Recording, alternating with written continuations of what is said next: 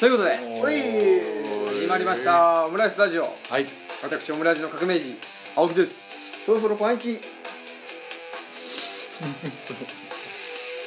あれそれあ名前なしか。名乗らないの？そろそろパンイチ？えーですね。はい。えーっとさつまいも大好き。戦争は本当に嫌い。オムラジのアイドル酒井です。来ました。はい。素晴らしいですね。オムドオム。ドル。オムドル。なんかオンドルみたいな。合語感というか。で今のは何ですか韓国ディスですか？いやいやいや。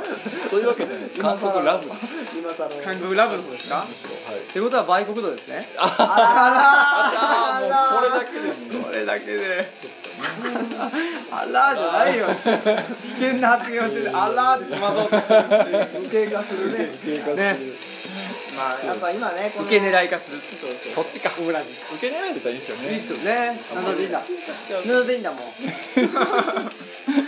いやー最近は。はい。じゃあねね。ちょっと我々もこう1位ねはいはい。メディアね,、うん。ね。存続の危機をええあの感じるほどの次回最終回ですか？あらららら。ら 急に。次回最終回でその次からまたねリニューアル。リニューアルする。大仁田敦の方式 何回も引退するみたいなやつなんか洋服の青山みたいなね。閉店セールみたいないつも平気してるやんしてる店じまい10時前店じまいそうですよまあねちょっとね最近はどうですか？あのねまあテレビやら新聞やらに対するね、もう完全に圧力だと思うんですけど、うん。でもあの あくまでもなんだ、あの話を聞いてるだけだみたいなこと言ってますけどね。あそのくせなんか放送法はどうでとかってことにね首相が触れたりとかして、うんまあもう露骨に圧力かけてると思うんですよね自分に。でアベノミクスの効果が出てない的なことを言うといちいちすぐ攻撃するんでしょ、すごいよね、うん。まああれはこもれちょっと本当うにネットの住人的反応ですよねあんなんね。まさにそうですね。ね中二病ですわ。中二病ですよ。それで片付けてしまおうという。終わりみたいな。あれ僕ちょっと前の話ですけど「報道ステーション」でしたっけ？ああの古賀さん？はい。あの動画見ました？僕見てないんですけど。見ました見ました。見ました？うん。あれはどうですか？うん賛否両論というか僕のチェックしてる限りではその非ちょっと古賀さんと。だからあの古賀さんのやり方に対してはもうちょっとどうにかうん。なかったんかねと。うん。いうことはあるけどそのね今はい。鈴木さんがおっしゃったそのうん。メディアとね政治権力というかうんねえー現政権の政治介入。うんと見られるような行動うん。に対してはそれはもちろんよくねえだろうとそうですね。うんいうことをね言ってましたけど。うん。そうですね。ちょうど今手元にあのジブリが出してる「熱風」っていう本はい。があって、はいはい。これあのあの何月号だ？ちょっと前のやつなんですけど、うこれにあの古賀さんインタビューでね、ん。原発に関することをちょっと書いてるメモがあって、うん。これ読む限りはもうものすごいこの人はあの原発に対してうん反対の立ち位置を明確に示している人で、うん。あのなかなかあの面白いこと書いてましたけどね。う、ん。古賀さんってもともとは経産省の官僚だったんでしたっけ、うん。だからまあもろ原発のこととかもまあでそういう絡みでうん。震災後にメディアによく出てくるようになったんですよね、うん。そのうん。もともと内部にいた、うん。内部というかまあ。で経産省自体の内部がに問題があるっていうかうん。まあってことですよね、うん。うんで最近よくコメンテーターで出られてるんですもうん。んね、確かにあのえ僕も割と考え方近いかもしれないですけど今青木さんが言ったみたいに、はい。僕もどっちかというと非な感じですね。あっこでやったことに関しては。うんなんかねどっちとも言えないんですよ。僕も言ってることは分かるような気がするけど、うん。個人的にやっていいことの範囲としてはどうなんかなっていう気もするし、うん古賀さん自体も埋もれちゃうんじゃないかなっていう気がしたんですよね、実際にうちの母親ってものすごい安倍安倍嫌いなんですよ。はいはいはい。こんなに嫌いやったっけってこんな政治のことに結構言う人やったかなっていうぐらい嫌いなんですけど、うん。でもなんかあの古賀さんみたいなぐらいの意見とちょうどシンパシーがあるみたいで、うんだからあのそれまで結構「報道ステーション」見てたらしいんですけど、はあんまり見たくないとかいいうぐらい、へなんかの反応を見せてて、ーはいはい。そこまで行くのもどうなんかなって僕は思うんですよね。ほう。だからまあ結局古舘さん的な立場の方にはもう寄りたくない、うん。メディアがその政治の圧力になびくんは嫌みたいな、うん。なびいてるか実際わかんないですけど「はいはい。報道ステーションが」でもね、うん。あの何でしたっけ効率効率でうん中性なはい。報道とか言うじゃないですか、うんうんうん。あそそんなもんあるんですかねっていうね。そもそも。うですよね、うん。だってメディア自体が政治とかにのそのチェック機構という意味合いもあれば、うん。中立っていうのはなかなか難しいですよね。ないでしょ、はい。だって人間だって、うん。ね、中立で物事言えとか言って、うん。そしたらもう何も言わなくなるでしょ、はい。言わないとか言えなくなるじゃないですか、うん。だって必ずねその何か言うってことは、はい。まあ、どこかの、あのー視点というかね、うん。立ち位置に立ってからものを言わないと、そうですよね。まずものが見えないじゃないですか、うん。だから逆に言えばその自分はどういう立ち位置にいると。でこの立ち位置からの発言としてはこういう発言ができるっていうふうに言った方がうん。一番あのなんつったらいいですかねそれが効率というかね、うん。だと思うんですよね、うん。だけどねなんかほらなんていうんですか自分が透明で、はい。うんあのーねえー何も罪を犯していないような状態うん。を仮定してうんそれを中立とか。はい言うっておかしいですよね、うん。公正で中立か。間違えた、うん。ね。あ構成そうそうそう。言いますよね、うん。それがおかしいか。らそれをねうん。現政権がうん。要請するって、そうですそれはおかしいだろうと、うん。意味わからないですよね。うん。そそれプラスそのえっと何ですか NHK のうん。えっと経営会でしたはい。とかはいはい。にまあその安倍ちゃんのお友達お友達ね。的なうん。のももう絡んでうん。なんかね怪しい方向へっていうかうん。メディアをこうなんていうかうん。把握じゃないけどうん。しようとしてるイメージがすごいつきますよね、うん。今までも案にはあったかもしれんけど、うん。なんか明もうもろにそれが報道、うん。それ自体が報道されるようになってきて、ね。そうだね。ねまあ今のほら中立性の話ははい。まさにそのさそうん。の通りで。だって彼にとっての中立性っていうのは今の状態なわけでしょ。うん。これどう見てもさうん。中立じゃないし。ううん。でそそもそも中立っていうのはさいろんなもんが雑多に混在してる状態のことも強いて言えばね。うん。その便宜上そう言うしかないだけであっうてん。そのささっき言った何かと何かを同時に言えないっていうさ。いくらその枕言葉になんかこうこうこうじゃないかもしれないけどつけたところで言うしかないわけじゃない、うん。結局ね。その時は。で後で覆したら覆したでまた変だけれども覆す時もあったり。そういう複雑なさ。うん。で最後のあのスイッチじゃないけどあの核のスイッチじゃないけどさ。うん。こう全部こうなんだみたいなのは絶対に押さない態度をさ保つってことが強いて言えば中立でしょ、うん。いろんなもんがごちゃごちゃで傾向として自分の中に大きなルールっていうのは例えば戦争は嫌だとかさうん。命が大事とかっていうでっかいルールはあるけどそれの締め付けっていうのは本当は弱くないといけないわけじゃないですか、うん。それが極限までいっちゃうとやっぱり宗教教信者になっちゃうからイデオロギーでも宗教でも何でもいいけど、だから大きなルールは弱くしてうん。あの極めてローカルなルールはある程度例えば殺人はダメとかいうルールは厳格にしていくっていうのは基本的な作りだと思うんだけど、うん。なんかその安倍ちゃんが言ってるさ中立性なんとかっていうのはなんか今今の全体の傾向はね、うん。なんか大きなルールっていうのをねの規制のパワーをすごい強めてて、うん。これ完全にあれですよねいわゆるその軍事化する時の、うん。あの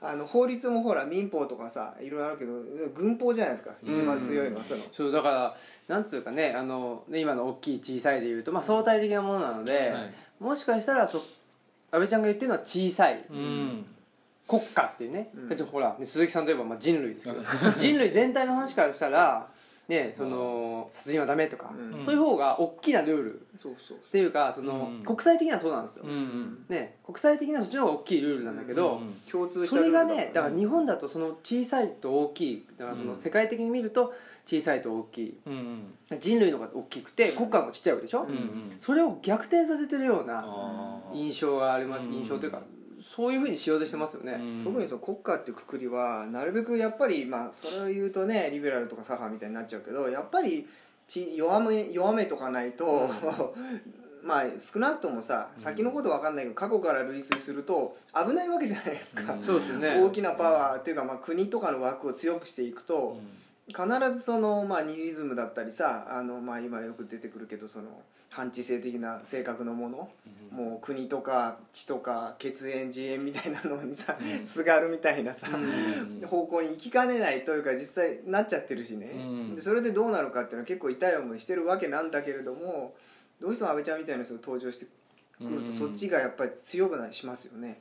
その本当は弱弱くていいものを強くするというか、うん。いうふうに俺には見えてしまって、ねだから個人を大事に個人っていうか人間を大事にしない方向に行く、えうん。ねだから人間であ人間であるということがあってから日本人だとか、ねえーまあ西宮市民とかね、うん。芦屋市民とか、うん。そういうものがあるはずなのに、何かね日本人っていうなんかその、ねようわからん実態がないものに、を最初にね、だって沖縄とさうん。安保のあの話っていうんだってさ、あれ安全保障なわけでしょ、うん。誰の安全保障してるんですかっていうさ、ねうん。少なくともあれを見る限り沖縄県民の安全保障ではないことはね。ね明らかしかもで日本国民のでもないもんね、あれそうそうそう。で結果的にね。うん。何なのってそのねなんかやっぱりあの想像上のうん。ねこうあってほしい日本に対するうんこうあってほしいうん。安全保障っていう感じでもうなんかね二重の幻想が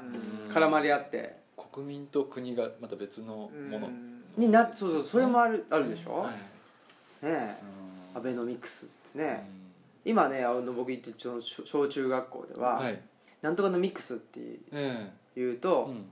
例えばまあ某ね。うん。じゃあ酒井さん。はい酒井さんがいた場合、ん。酒井酒井ミックスっていうとその子の株が大暴落してるっていうふうに、うん。言ってるっていうね。でそれをほんへーなんですか小中学生もそうだそうだって納得してるっていうか感じがあって。だかうんらやっぱりねなんかようわからんけどうん。アベノミクスダメだみたいなうん。雰囲気を小中学生もう感じてるっていうね。うん。別に僕がその あの言いふらしたわけじゃなくてねもちろん言いふらしたってなわけないって言うでしょ？うんねうん。ちっちゃい子の方がね。そうですよね。うん。なんとなくへ感じてるってえいうのはやっぱりそれはねねえやっぱり原発再稼働が絶対正しいとか言っても、うん。それ原発再稼働が意味がわからんと。うんそうですね。ねえ。ロジカルにも意味わからんし、うん。直感的にも意味わからんっていうふうにもう世の中全体がなってると、うん。なってんじゃないかなっていうのを、うんその小小中学生とのね、うん。あの触れ合いというかねそれを、えー元に僕は感じてるわけですけどね。でもそれは面白いですね。僕なんかまあ姪っ子とかも小さい子はいるけど小中学生とかっていうのそういうぐらいの子 お子さんと絡むことないじゃないですか。なんかそういう本当に全くないから、うん。情報がね、ないからでも直にねうんだってそさんなのねそうそう絡んでたらね通報されるからねそうですね。通報通報されました。絡み方によりますからね。うん。そうそうですね。でもそれはなんか面白い通報されましたって言っちゃったらダメだ。通報はされてないですからね。まだね。そうですね。でもなんかそういう例えば流行り流行ってることとか、うん。そうそれこそ今の話のアベノミクスね。が子供たちにも浸透してないっていうそうそうそう逆の意味で浸透そうしてるそうそうそうそうそういう話はなんか面白いです面白いですね、うんいやーまあねオムラジも一メディアとしてねそうですよ。政治介入をねうん受けないともう限りませんから。いやー本当にね、うん。ちょっとようわからんですね、うん。今のこの状況はね。ね。うん。オムラジが続いている以上はねはい、なんとかねうん。まあ日本に日本のメディア界にこのね 一筋の巧妙があるというふうに。そうですなあれ？そうですなということで、えーはい、お便りに行きたいと思いますよ。あ、お便りが来てるんです、ね、一応ね、うん。はいちょっとえーっとお便りもあるし、うん。そうだ。前回の、あね、予告で言った坂坂本さんのお父さんのね話も、ね、話もしなくちゃいけないから、ああそうだそうだ。大忙しですよ。はい行きます。オムライスラジオ。オムライスラジオ。オムラジ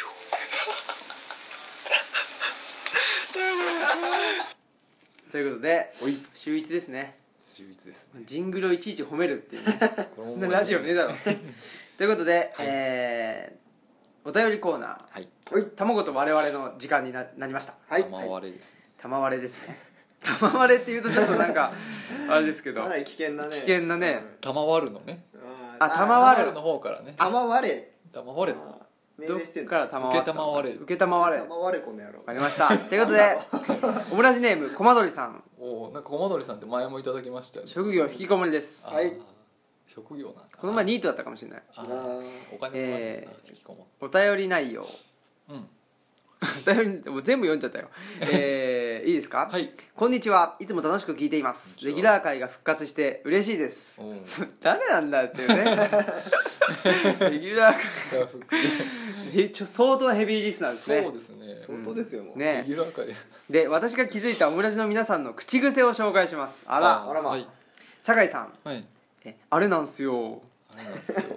確かにね。言ってますね。言ってるでしょあれなんですよ。言ってますね自覚あり。自覚あり。あありますね。で鈴木さん。はい。うん。久しぶりに聞いたわ。あそれね。聞きますね。それねあのそれ読んでからうん。俺めっちゃ言ってるっていうことに気づいて。気づきました？あのね聞いたわ以外にも久しぶりに見たわとか。久しぶりが多いん多だ分その久しいって言葉が形が好きなんですよ字のえ？そうなの？九って字ね。鈴木久志だもんな名前。うん。そうかそうか。9だもんな。九ということでで青私とか言ってああとか言ってうん。聞きますね。そうですか。これはい。あんまり自覚ないです。うん。ないですか？とか言ってね。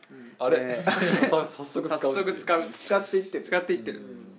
えーでうん。まあこういうのが口癖があるぞっていうことだそうですよ。でルツボのコーナーが好きなのでぜひ復活してほしいです、はいあそうですね。前回もねうん。ルツボの話若干ね,、うんうん。ほら東吉野でねうん。ああそっか。出張ルツボうん。できたらいいなとかねそうですよね。言ってましたしはい。次回ねもうほらうん。フランクフランク日記。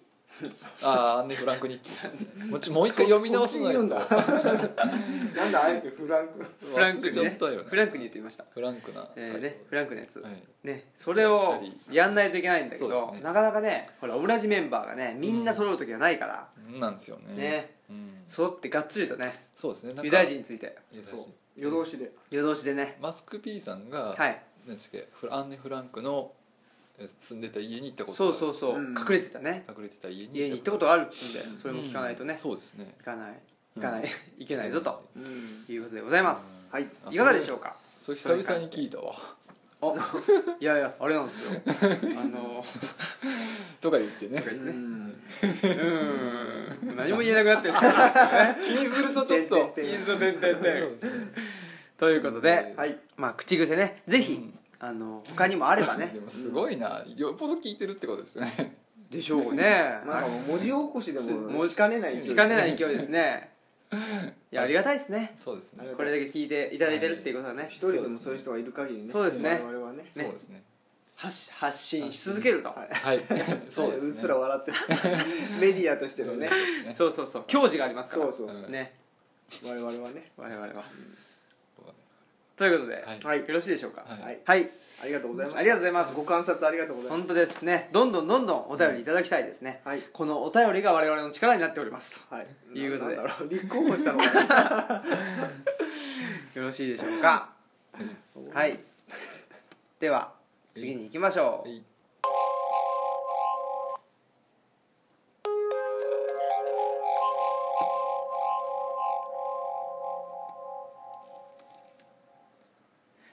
なんかもこれはあのう ゆわゆわしてきたな。イメージとしてはですね、はいはい。NHK あ今 E テレっていうかな、うん。教育のうん。なんかこう理科の番組とか知らないですか？ああありああいうのでなんかこう実験した後によく流れる感じのあ実験した後に流れるやつを。でなんとかくんこれはみたいな。あー。ああいう時になんか流れそうなあー。昭和のね。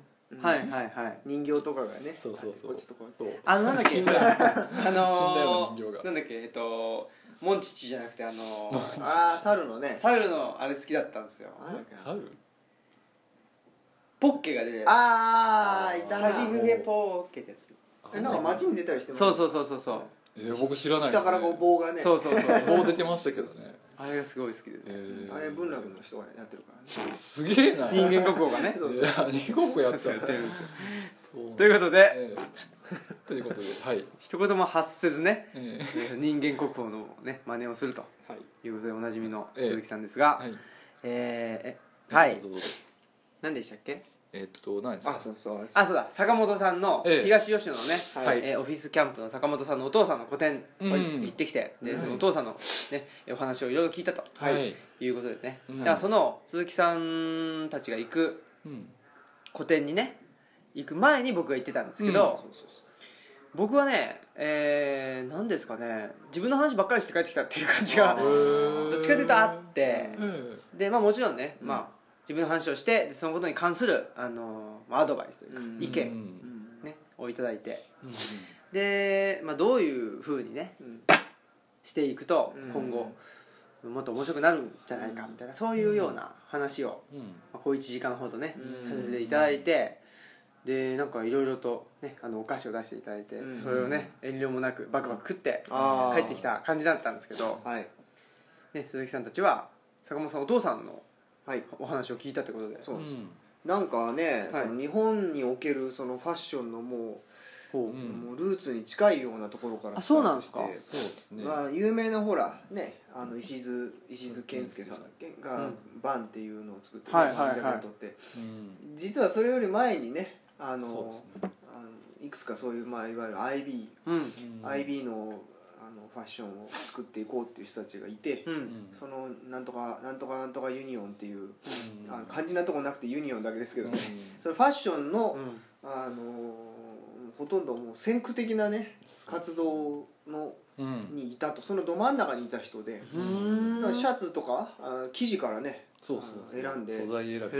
何から何までやってう、んでバリバリやってて、でそれをなんだっけ？何年かやってたらこんなことやってたら、もうダメだって急になってアメリカに行かれたらしいんですよ。へえでその時は時は69年でねまさにはい。フリーカルチャーのね、うん。大爆発した時なんで。カウンターカルチャーですね。うんそこに思いっきりそうなんだ。入ってあのそこでいろんなことをまた吸収して、みたいなことをいろいろとね。でも帰ってきても結局ファッションが分かってその最新の事情に通じてる人が、えー、といないからとかでまたなんか、ひいろいろね。ね引き合いがあってとかっつって。へでその後ヨーロッパに今度渡って結構すごいですよね、うん。すごいですね世界中でね。で今は絵をねうん。アートっていうやってらっしゃるんですよね。うんそうなんですか。だからそういう感じで、まあ、ファッションだっておしゃれだったじゃないですかおしゃれでしたジャケットに。ね確かにね、うん。ちょっとチーフっていうか、巻いてね、だからそういうファッションの人もそうだからファッションデあザイナーのデザイン画みたいなもんとかも、うん。そういうの確立されてない時代に今デザイン画描いてみたいなそういう活動をしてた人えらしいですよ、でいつから吉野の方に住んでらっしゃるんですか結構長いって20言って年前っましたよね。つってたから、うん。何年何年だ、うん。80え90うん年代そっか。そん入るぐらい？ですかね。でもそう早いですよね、そういうのをパッと切り替わるというか、うん。いやーね。うん。その直感と行動力がねね。すごいですよね。うんでほら二拠点とかはあるでしょ？別荘ってさそれは昔からあったじゃないですか、うん。あのおじさんとかがうん。一応別荘持ってるうん。週末は、うんうん。じゃなくてそっちに完全にアトリエとかねうん。今日ね、まあ、一気にじゃないのかもしれないけどちょっとそこは細かく聞かなかったんですけど、うん。その移るっていうのがね。うん。でその時きっかけが確かその時なんか阪神間住んでたんですよね。甲子園かなんか住んでてえーそうやったとかなんか言ってて。うん。でなんでこんなところに住んでなきゃいけないんだってある時思ったって言うんですよ。へえこうこんなもっと気持ちいいところに来たいみたいなああって行ったらしいんですけど。すごいですよねそうんの勘がね。ねえ。勘と。うん。勘なんとなくねそう思ってもうん。行動がねうん。なかなか起こせなかったりしますけど。うん。その辺がね。そうですね。すごくそういうちゃんと頭で考えていろいろまあ仕事そんだけするだけするぐらいですからね、うん。そういう部分もありながらもねそういう自分の心の声みたいなものにしたから、うん。まあ絵とか見てたらまあそんな感じしますよね、うん。エネルギーがあって、まあ、抽象的で、うんうんうん。うん。そうか。じゃあねえーもともとはうん。なんていうかねそのまあ社会の中でというかうん。ね都市文化のうん。中心で最先端、最先端でね。ファッションで、うん。ね。だってうん。そのね都市文化がまだねうん。日本にきちんとできる前というかねうん。確立する前にそういうものをね、うん。まあ、ファッションってね、うん。ものをやってらしてってことだったんですね、うん。そうなんです。ああそうなんだ。だから俺たちはあんまり喋ってないね自分たちのことはね。自分たちのことはもうほとんど喋ってない。基本的には話をずっとそれききなんか喋聞いてたというか、うん。あらうん。どんなことやってるかっていうのだけなんかそうだね。そうですね。うん。パン一やとかうんそういう話あだけアイドルだとか。アイドルだとか。ああアイドルやってますって。とか。アイドル。アイドルだけをやってきました。それに対してもねうん。ああ道理でみたいなあ感あじで。はい。そうなんかさその滑らかなんよね。そうですね。接地面っていうかねあのうん。人そういう感じしなかった。すごくこうなんていうかあのソフトというか、うん。あのそう対人さう、うん。んうん本当に上手というか。そうですね。上手ですよね。ね。確かにね。坂本さんの話を主に聞いてたんですけど、うん。かといって坂本さんが「ほんでなそれでな」っていう感じは全然なくて、そうですね。後で終わってみたら坂本さんの話をうん。いっぱい聞いてたけど、うん。その時は別になんかベラベラ喋る人やなとかじゃなくて、うん。なんか面白いなっていうか、うんうんそういう感じでね、そうそうそう。まあでも内容としてはまあか結構エネルギッシュなねそのさっきの話じゃないですけどその、うん。パーンっていけたり、うん。そのそういう感というのが、うんあとなんか一族が結構面白い人がね、うん。多くてなんか子供男の子を聞いた限りでも3人ねそうですね。三兄弟で。三兄弟で。でまあ私たちが会ったのはまあ真ん中の人ですよね。うんうん。あ真ん中なんですね。だったよね。あれ？違うか一番長男。ごあ長男ですね。坂本んさんはご長男。で下に二人か東吉野の。うん。弟さんが喫茶店やられてるんですか？そう。喫茶店の方ともう一人は何でしたっけ？普通なんにだったの？建築？なんかそうですね。関係の仕へ事をしている。とか言ってましたね。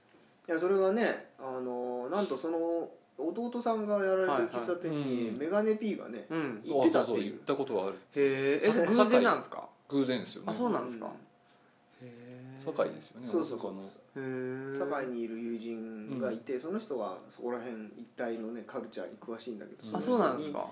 あのいい店があるんだよっつって、うん。連れてってもらったコーヒー屋がそこだったんですよ。あそうなんですか？そのへえそのあかりコーヒーってそうですうんああああかりあかりコーヒーですよああへえそう不思議な絵もねね。あったりして、ありますよありますね。うん。なんかね堺がね面白いうん。感じしますよねうん。どうやら。うんうんうん。堺はね。堺ミーツ堺でまた行きますか？そうですね。堺三つ堺。三つ堺。堺です僕そのもともと僕の多分名前の発祥も大阪の堺なんですよ。あそうなんですか？左の海っていう左の海？はい。へえ住吉さんにねおじいちゃんの名前彫ってあるしね。まあそうですね。おじいちゃんっていうかまあごご先祖っていうご先祖か。なんか名前へえ私そこにも堺っていう名前は割と多くて、はい。まだいまだにそのもともとお香ですかね。はい。あのをなんか売ったりしてるへえたんですよね。多分うちのへえ先祖は、へあの辺えもなんかそういうのが結構残ってて、はい。お香とかあと何やろうな。手ぬぐいとかねうん染め物屋とか。まあ問屋さんとかまあ、うん。なんか大阪ってそうじゃないですか、はいはい。商人の町だったし、であっこ海やったから、うん。海鮮っていうんですかね。うん。船で。なんかそういう海鮮問屋ってそうですね、うん。まあでも堺市って言ったらね橋本さんにこうねもう最初にこう対抵抗したね。でおなじみのとこだしやっぱり気概というかあるんですねまあねね自治都市でしたしね。プライドが。素晴らしいですよ。そこ由来の人たちってことですよだかうね。坂本一族は。そうなんあーね。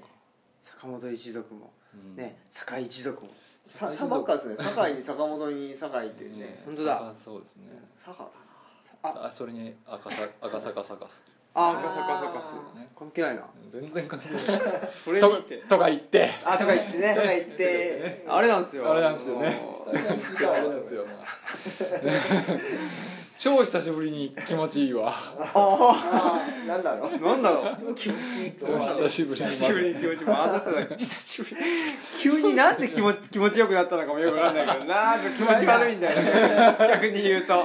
ちょっと前にね北島さんがねちょっとレースに出たことが端っこにあったんじゃないですそうか多分あったんでなんか新聞で見たんで北島さんの話北島三郎さんがねあサブちゃんの方かあそうですねということで、はいいねやーまあ今後もね僕でも順序がおかしくて、はい。お二人とかは P さんたちは坂本さんに会ってからうん。お父さんじゃないですか、そうですね。僕坂本さんのお父さん坂本さんのお父さんっておかしいですけど。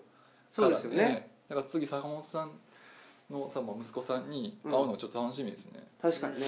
うん、そうそう。だからあれでしょ？なんか企画進め てるわけでしょ？今その。なんかね。企画？どうするかっていう。なんかやるかみたいなああの向こうでね、うん。そうですよ。えルツボね。あそうそうそうそう。そうね、うんまあ進めてるってほどで進んでないんですけど。まあまあ、そういう話があったそうらそう。そうそうやろうっていうそうそうそう。まあね、うん。あのやっぱりオムラジミーツ東吉野って感じで。うん。やっていきたいですよね、いいですね。という感じで、ははい。いお。エンディングの方に行きましょうか。はい。はい、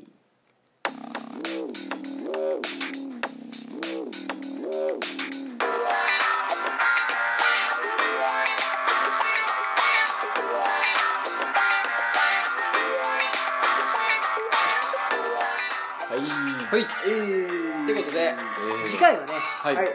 どうなるかなって感じですけど。そうですね、うん。また近々ねうん。女子のちょっと探検に行くんですよね。そうですね。え二泊今回は二泊三日？二泊って結構どっか近周辺回るんですよね。周辺を回ろうかなと。うん。で町寄りのところ結構今まで何回か行ってたでしょ町寄り？うーん。はい。橿原とか。まあそうですね。でなんかピント今までなんとなくまあいいはいいけどなみたいな感じだった。ちょっと待ちすぎるんでね。微妙なさじ加減そうですね。まあ桜井とかですよね。